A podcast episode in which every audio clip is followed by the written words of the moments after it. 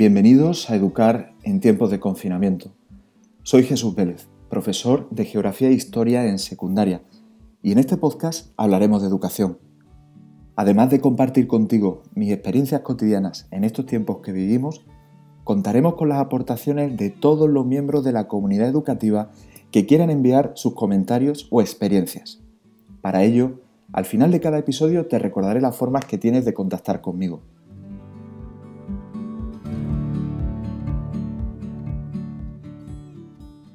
Hoy es jueves 16 de abril de 2020 y te traigo una pregunta para empezar. ¿De verdad nos creíamos que éramos inmortales? Hemos visto cómo un virus microscópico ha hecho temblar a todas las civilizaciones que hay sobre la Tierra. Según la UNESCO, tenemos más de 1.600 millones de alumnos confinados. Esto supone un 91% del alumnado mundial. ¿Implicará esta situación que venimos describiendo el salto a la escuela del futuro? Ya sabrás que una pregunta que suelo hacer a las visitas en este podcast es si piensan que habrá cambiado algo en la escuela cuando volvamos al nuevo curso. Por ahora, hay carencias serias en los estudiantes de primaria. Se están viendo privados durante mucho tiempo de interacción social entre sus iguales. Y en los de secundaria también. Muchos se enfrentan desde un punto de partida desigual a un reto de madurez y responsabilidad que marcará su futuro. A los docentes nos está costando un esfuerzo sobrehumano flexibilizar el currículum y dejar mayor autonomía al alumnado, fomentando en algunas ocasiones un aprendizaje independiente. La propuesta que te hago en este episodio es que te familiarices con la evaluación formativa. Hablaremos de ella en futuros episodios. Después de esta reflexión te dejo con la entrevista de hoy, con Antonio, un docente inquieto que trata de buscar soluciones distintas a problemas cotidianos apoyándose en la innovación y en la tecnología.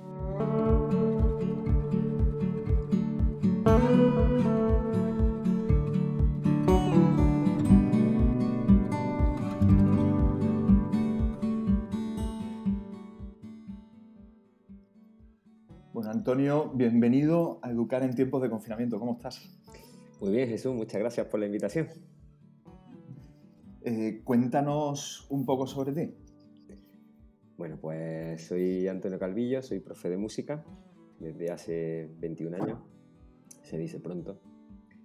Eh, mi pasión es la música desde, desde, pequeño, pero por otro lado he tenido la suerte de tener un padre maestro, que es el, que nos ha infundido a los tres hermanos nuestra vocación docente. Y, y aquí andamos dando guerra en la aula y, y poniendo un poco patada arriba la educación musical en España porque lo mío es, lo mío es innovar y innovar a lo grande.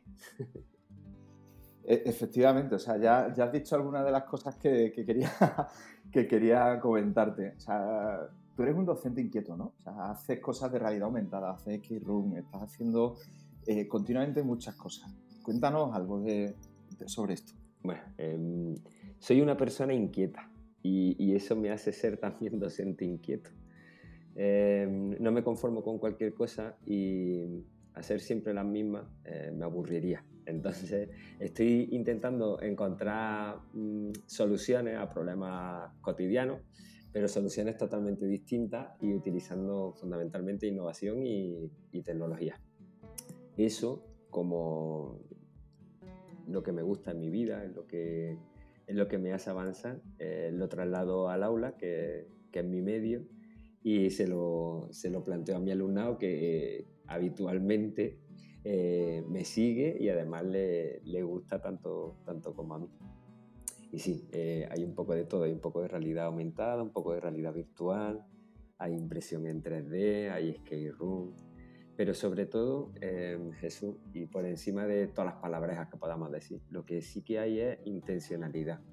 Eh, a pesar de, de, que se me pueda tachar de que estoy siempre haciendo cosas distintas y eso pueda resultar un poco chocante, eh, lo que sí que busco es una intención en que aquello que, que hago en clase, en el, aula con mi alumnado, nos lleve a algo y ese que nos lleve a algo habitualmente es mediado con, con metodologías activas, para que el alumnado aprenda haciendo y que aquello que aprenda sea realmente vivencial, sea para siempre y le sirva en su vida.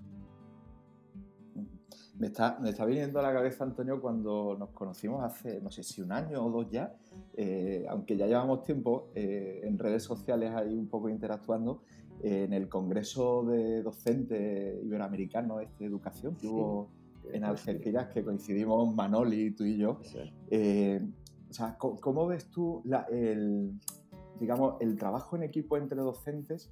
¿Cómo lo veías hace un mes y medio y ¿Cómo lo ves ahora? ¿Qué crees tú que, ha cambiado? Pues realmente ha cambiado el medio, no, la colaboración. Es decir, hasta ahora em, el profesorado que, sentíamos la necesidad de compartir, seguimos haciendo lo mismo, lo que pasa es que hemos cambiado de medio. Digo de medio, de medio cotidiano, porque ese compartir, yo habitualmente lo hago con mis compañeros en mi, en mi centro de trabajo, pero también lo hago en, redes sociales. Ahora solamente lo puedo hacer así, en redes sociales. Eh, por otro lado, em, todo el profesorado que no estaba acostumbrado a, compartir y a, tener la necesidad digital de llevar eh, su docencia a través de, medios informáticos, telemáticos, digitales, no sé cómo definirlo, eh, todo este profesorado también ha sentido la necesidad de empezar a buscar recursos que hasta hace unos días eh, para él eran no solamente impensables, sino que realmente no le habían hecho falta. Eh, con su libro de texto, sus apuntes y su alumnado en clase todos los días, tenía, tenía de sobra. Hoy en día, y en las circunstancias en las que estamos, toda esta, todo este volumen de profesorado que, que, renegaba un poco de la tecnología y de, la, y, de la, y de lo digital, ahora se ha visto obligado a tenerse que sumergir en esta, en esta nueva manera y, sí, em, ayudándose un poco de todo lo que habíamos compartido, esos que habíamos estado con anterioridad, em, escribiendo en foros, em, escribiendo en nuestras páginas web, nuestro blog o compartiendo en redes sociales. Sí, de hecho, eh, no sé si sabes que hace unos días Rosa Liarte ha puesto un curso de Explain Everything gratis en su plataforma Academia para Profe. O sea, hay mucha gente que estaba compartiendo, que siempre ha compartido y que ahora lo está haciendo más. Eh, y eso me engancha un poco con una cosa que quería comentar contigo. O sea, aparte de este abrirse a, compartir y a buscar y a trabajar en equipo en el centro y fuera del centro, ¿Tú crees que hay algo más que haya cambiado o que veamos que... en, en tres semanas que llevamos de confinamiento, muy poco. yo confío que en los tres meses que nos quedan, y yo soy de la misma opinión que tú, que no volveremos en este curso por no poner en peligro al alumnado. Y si tenemos que volver, a lo mejor somos los docentes y de manera escalonada para hacer nuestro teletrabajo en nuestro centro de trabajo y puedes compartir de manera directa con nuestros compañeros, pero no creo que tengamos con el alumnado dentro del aula. Em, espero que en estos tres meses hayamos aprendido mucho más. Yo he tenido una experiencia eh, regulera con mi hijo, precisamente, y, y, ha sido que ha llegado un momento en que Antonio, a pesar de todos los medios que hay en casa, de que tiene el apoyo de su madre, mía, en que somos docentes, que, que estamos concienciados, que lo levantamos temprano para que pueda hacer sus tareas, que, que es un chaval responsable, que no, no, pone pega hacia el trabajo, que, en fin, a pesar de todo eso, el viernes, el viernes pasado, se derrumbó, reventó, porque había tenido una presión muy grande con respecto a los trabajos que estaba haciendo y tampoco le veía sentido a lo que, a lo que le estaban mandando. Se copiar, contestar preguntas, eh, hacer resúmenes, en fin. Eh, muchas actividades, mucha teoría y muy poco aplicación práctica de esos conocimientos. Em, si pensamos en Antonio, que tiene todos los medios, que no habrán sufrido y pasado el resto de alumnos que no tiene esos medios, que no tiene ese acompañamiento, en fin, mm, horroroso. Eh, con esto, totalmente. Con esto lo que te quiero decir es que si en estas tres semanas el profesorado se ha puesto las pilas, y estamos hablando del 95% del profesorado, que no tenía experiencia en, enseñanza digital o telemática o a distancia, eh, se han puesto las pilas para buscarse la manera de hacerle llegar al alumnado esas tareas o esas actividades que ellos consideraban imprescindibles para poder continuar el ritmo normal de clase. Eh, todo el mundo se ha buscado una plataforma, una manera, un correo electrónico, un Moodle, un Classroom, un lo que sea. Eh, hasta ahí hemos llegado todo, el 95% que no lo tenía, en tres días, es decir, desde el viernes que nos fuimos hasta el lunes que volvimos a, la realidad, eh, casi todo el mundo estaba ya, estaba ya con algo para poder llegar a, su alumnado. Ahora lo que nos queda es que ese, ese medio lo transformemos en la intencionalidad que te decía al principio, que lo llenemos de metodología, que la tecnología no sea vacía, no esté vacía y que no sigamos haciendo las mismas cosas que hacíamos en el aula y de manera habitual. La enseñanza online sabemos todos que se rige por otros patrones y que los que tenemos experiencia en formación online em, em, tenemos que adaptarnos a que em, ya no son las seis horas diarias de clase en secundaria o las cinco en primaria, que el alumnado necesita tiempo, necesita organizarse, que no tiene la ayuda nuestra em, cada vez que, nos necesite, sino que tenemos que establecer la manera a través de foros, dándole el tiempo necesario, estableciendo, por ejemplo, productos finales y trabajos finales que puedan resumir todo el aprendizaje que haya hecho para que el alumnado no se nos derrumbe y sobre todo eh, darle importancia a la, inteligencia emocional y a la educación emocional porque el alumnado realmente está sufriendo tanto o más que nosotros. En el confinamiento, el no poder salir, en el no tener la, cercanía de su amigo en el patio del, instituto o en los fines de semana, en las tardes que podían salir a pasear o a jugar o a, jugar a fútbol, por ejemplo, lo que hacía mi hijo. Eh, todo eso tenemos que tenerlo en cuenta porque el alumnado eh, podemos cargárnoslo y podemos hacerlo, como decía nuestro querido amigo Fernando Trujillo, eh, podemos convertirlo en, que, en, que, no quieran venir a clase, en que no quieran hacer cosas y en que directamente pasen el tiempo de una manera totalmente distinta como nosotros pensamos. Con lo cual, o, nos aliamos con ellos y empezamos a entenderlo y, empezamos a diseñar las cosas en condiciones, o es posible que de aquí a final de curso nos encontremos que el alumnado está ya en otras cosas y pasando de nosotros. Sí, sí, sí, Hay, que, hay que prevenir que, que, peten, porque, en fin. Y ahí lo que tú dices de, de hacer actividades de proyectos de los productos finales diferentes, no sé, yo estoy intentando hacer cosas, eh, no, es fácil, eh, pero intentar hacer cosas muy creativas, o sea, abandonar un poco lo, que se pedía de forma presencial y dejarlo todo más abierto, más que elijan ellos el formato en el que van a entregar las cosas, desde un vídeo, un ensayo, un texto, eh, una fotografía, un mapa conceptual, de forma que cada uno también ahí pueda, pueda destacar y hacer con ilusión y con ganas lo que de verdad les gusta, ¿no? Aquello es lo que se encuentran más cómodos. Y que le vean utilidad a eso. Es que como no le vean la utilidad, es que el tercer día han abandonado. ¿Para qué voy a seguir haciendo esto con lo que tengo encima? Sin embargo, si buscamos actividades, tareas, eh, proyectos que les sirvan en su vida, sean los que sean, me da igual que lo que sea, sea, yo qué sé, hacer un bizcocho, ¿sabes? Es que me da igual cosas que, que ellos le vean utilidad y que esa enseñanza que nosotros les propongamos les sea útil hoy, mañana y siempre. Así es, así es.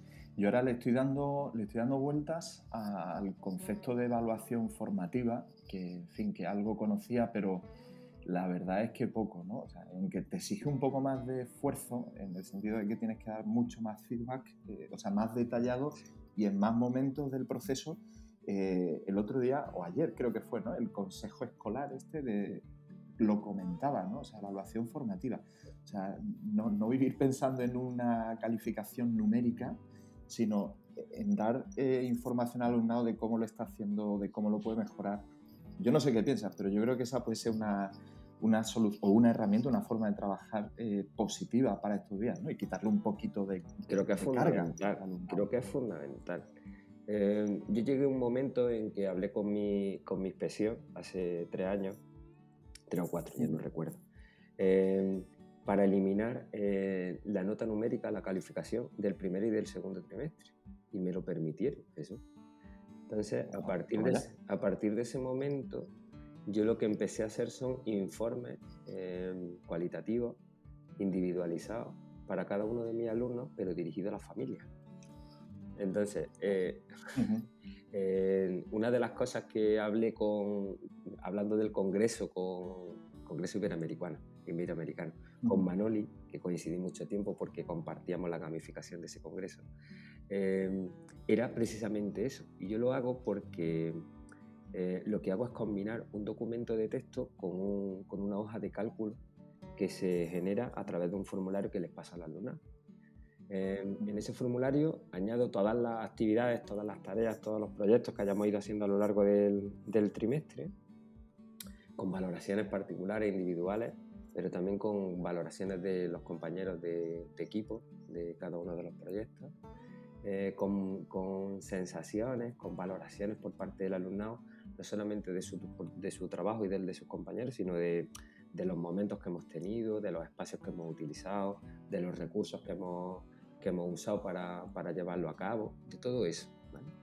lo que hago es que eh, combino esa hoja de cálculo, ese resultado de esa hoja de cálculo, con un documento de texto para que se vayan pegando los, los, los campos, añado algunas observaciones mías y lo, lo escribo de tal manera que parece que son ellos el alumnado, los que se dirigen a sus propias familias hablando de lo que han hecho, de lo que han aprendido y de lo que les, queda, en caso de que les quede algo por, por aprender. Y a mí me ha servido para dos cosas, Jesús. La primera, para desmitificar la calificación, en el sentido de que el alumnado estaba y sigue estando totalmente relajado con respecto a su nota, y yo ese problema no lo tengo. A mí no me preguntan por su nota, porque saben que si me preguntan es que algo va mal si, si, todo, si, todo, va bien no tienen por qué preguntarme, porque al final la nota se corresponderá con su trabajo y con su aprendizaje y no habrá problema. Pero por otro lado también me sirve para que las familias tengan constancia directa, real y, particular de cada uno de sus hijos y de su hija, eh, en el sentido de que mm, cuando tú le pones una calificación, un 7 por, poner, por decirte algo, ¿qué significa eso? Que el hijo va bien, sí, pero que va bien en qué, qué, es lo que ha hecho, qué es lo que ha conseguido. Y en eso aprendo mucho de la gente de infantil, ¿eh?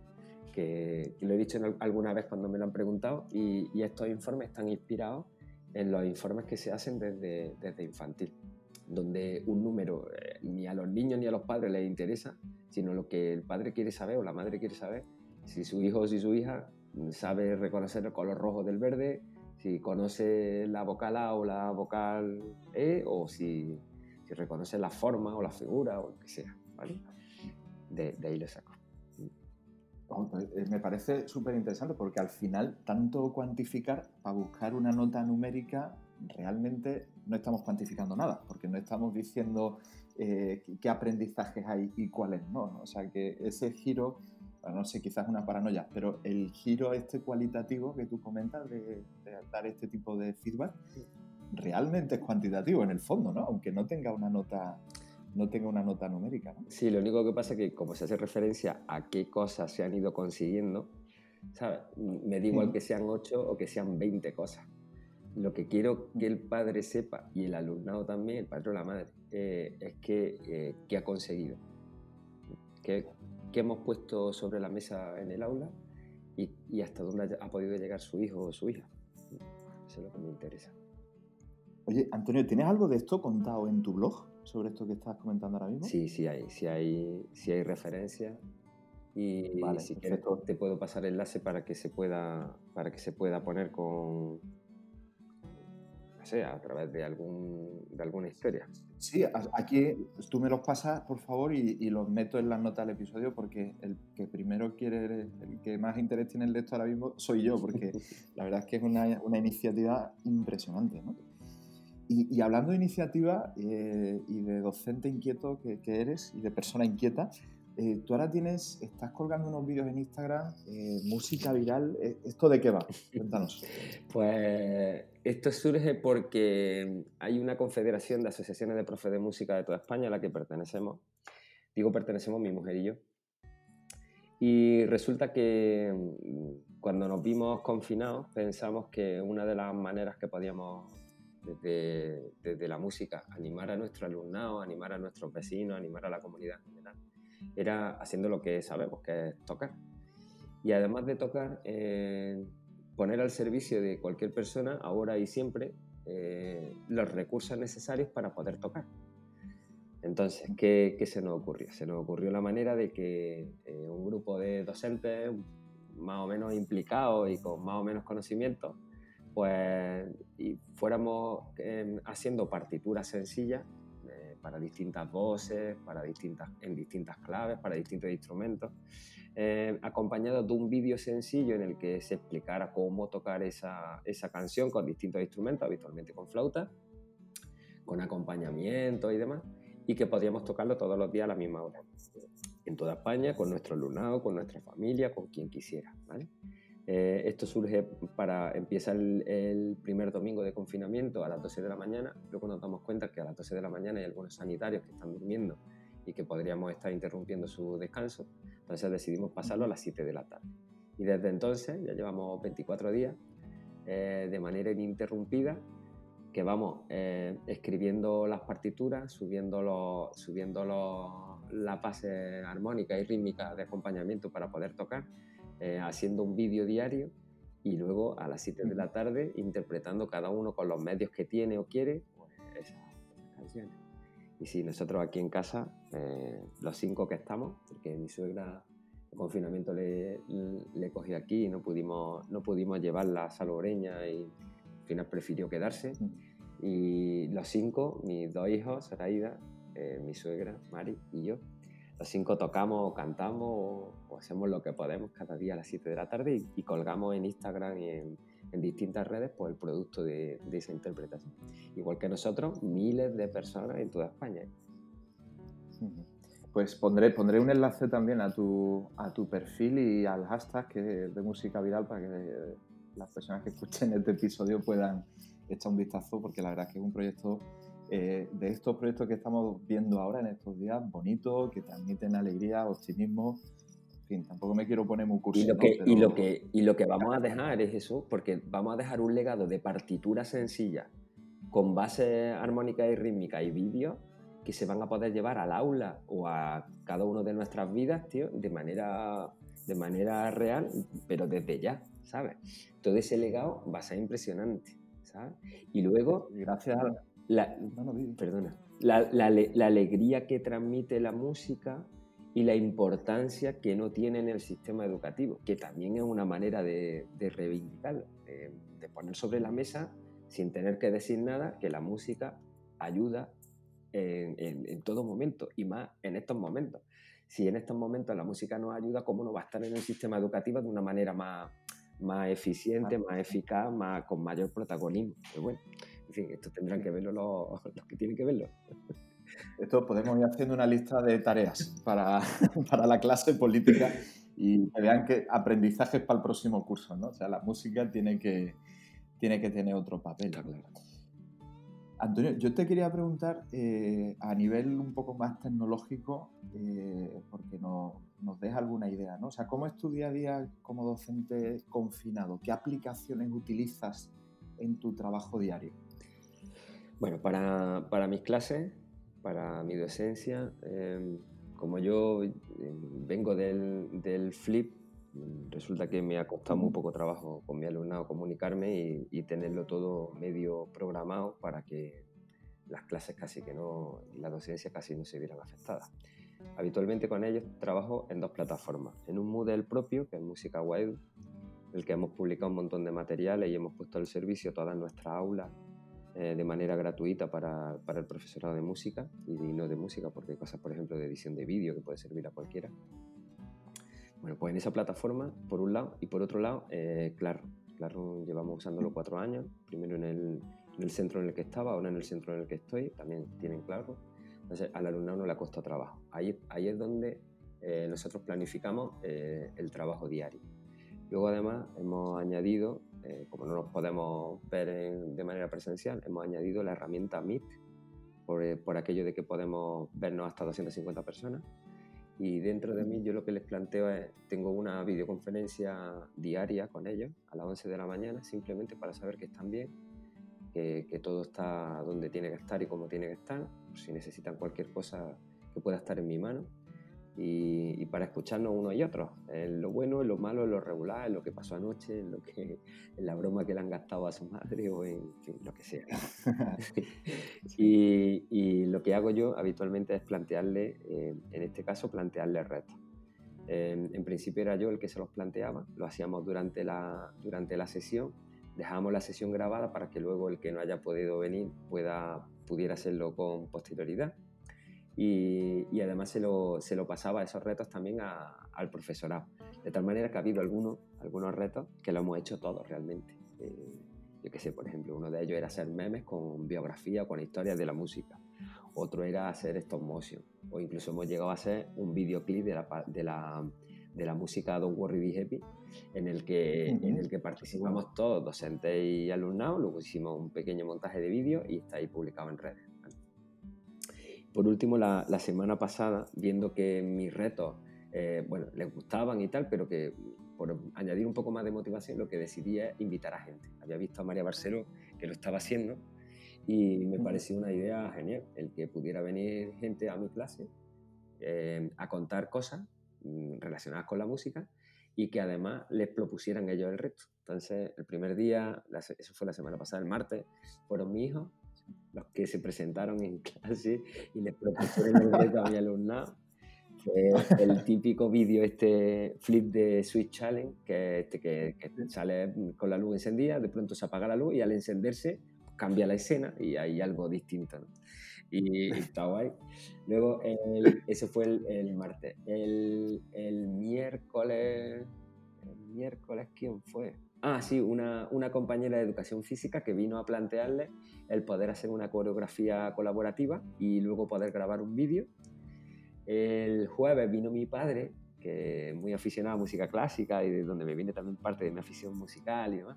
Y le estuve hablando de Mozart y les planteó retos matemáticos, que Mozart era un gran aficionado a esos retos matemáticos. Y el viernes, por último, para despedir el trimestre, vino Gonzalo Romero, que es eh, máximo responsable de Google España, como sabes, y vino a clase, un orgullo que quisiera estar con nosotros, y le estuvo planteando un reto eh, con la metodología 10X, que es la que siguen en Google para resolver cualquier problema. Y, está chulo porque con esa metodología ellos han estado proponiendo soluciones a problemas cotidianos, de cómo gastar, por ejemplo, menos luz en casa o cómo poder ayudar a, a, su familia en estos momentos, eh, proponiendo soluciones que, la, que mejoraran esos problemas por 10. Y, está guay porque las cosas han salido, hay, hay, cosas alucinantes y hay chavales que tienen una inventiva que, que flipa. Y, está, está guay, está guay. Pues así me veo yo con ellos. Así estoy, en Classroom y en, y en Música Waidu y luego con Meet eh, proponiéndoles retos, tanto yo como la, la, gente que quiere venir a mi clase a, hablar con ellos y a estar con ellos y, y contarles alguna cosita. Bueno, de hecho, está invitado a que... cuando quieras cuando, tú me digas, yo dispuesto a colaborar en lo que, en lo que pueda. Pues estaba pensando que en tus manos está. Eh, estaba pensando que muchas veces queremos llevar gente a clase, ¿no? meter a gente en el aula de fuera, expertos de cualquier tema, y, y, siempre es complicado, ¿no? Hay que buscar el día, hay que buscar la hora, el transporte, permisos, tal. Es que ahora lo tenemos muy fácil, iba a decirlo de otra manera, pero lo tenemos muy fácil, ¿no? El invitar a alguien que comparta con el alumnado, en fin, y, son clases distintas, ¿no? La verdad es que, en fin, me está dando muchas ideas. Tengo aquí un papel al lado y, ya llevo medio folio, ¿eh? O sea, como sigamos 10 minutos más, tú, me tengo que levantar por otro. Piensa lo que decía Fernando Trujillo, que es que le tenemos admiración, yo creo que tú también mutua, ¿no? Eh, Fernando es que es un referente alucinante y, hay, hay, verdades como puño. Decía que, que las clases mm. hay, que intentar que sean memorables. Al final, cuando termina nuestra educación, lo que recordamos son aquella excursión que hicimos, aquella, aquel momento en el que en clase entró no sé quién, en fin, las cuatro cosas que recordamos son aquellas cosas que fueron memorables para nosotros. Yo creo que al alumnado hay que buscarle esos momentos memorables y, estoy muy, muy de acuerdo con Fernando. Entonces, el que venga gente de fuera, mi padre, por ejemplo, imagínate a mi, a mi alumnado cuando vieron que, aquella persona era mi padre, cómo yo, cómo yo hablaba de él, cómo yo lo veía, cómo mi alumnado, yo creo que eso se le tiene que quedar para mucho tiempo. Y, y me parece que, que, es la manera de que los aprendizajes les lleguen de verdad y les sean duraderos, porque son memorables de verdad, son que no se les va a olvidar. Y, quizá eso también tiene un efecto, eh, voy pensando sobre la marcha, pero tiene un efecto muy positivo, muy bueno en nosotros también, porque si eh, esa clase tú también la vas a recordar mucho tiempo eh, y te deja mucho mejor sabor de boca que el haberme contado la biografía de tal compositor en, una clase magistral de 50 minutos.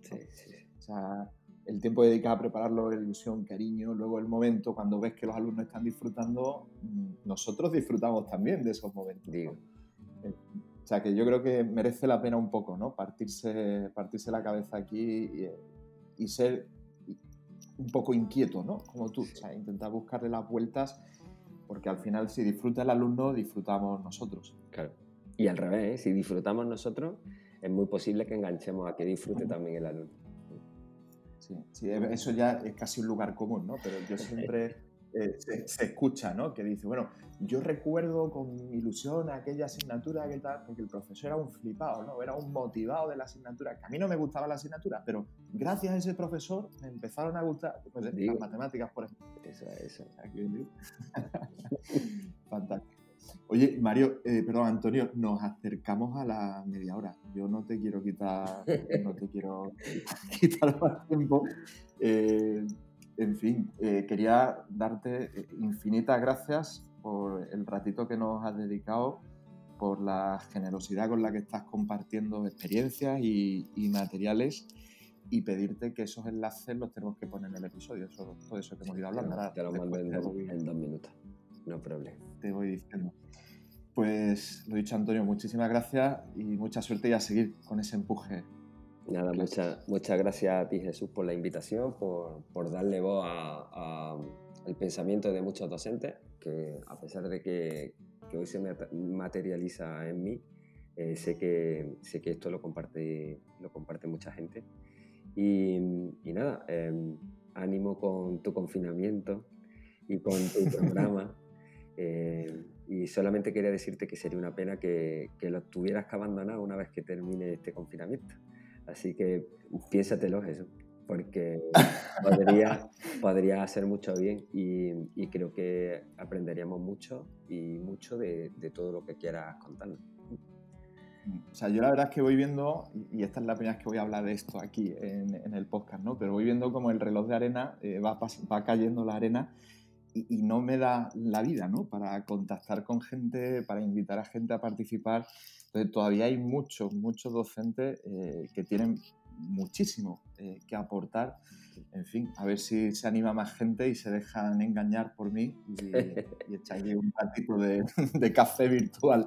Yo me lo he pasado bomba y además no te preocupes que haremos publicidad y, y cuando vean lo bien que se pasa, seguro que, que te llueven la, la llamada y, te crece la cola.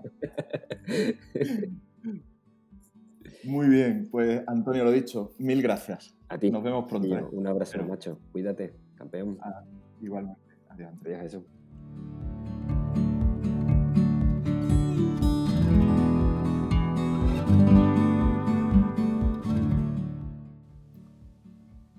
Pues aquí lo dejo por hoy. Ojalá que te haya aportado algo.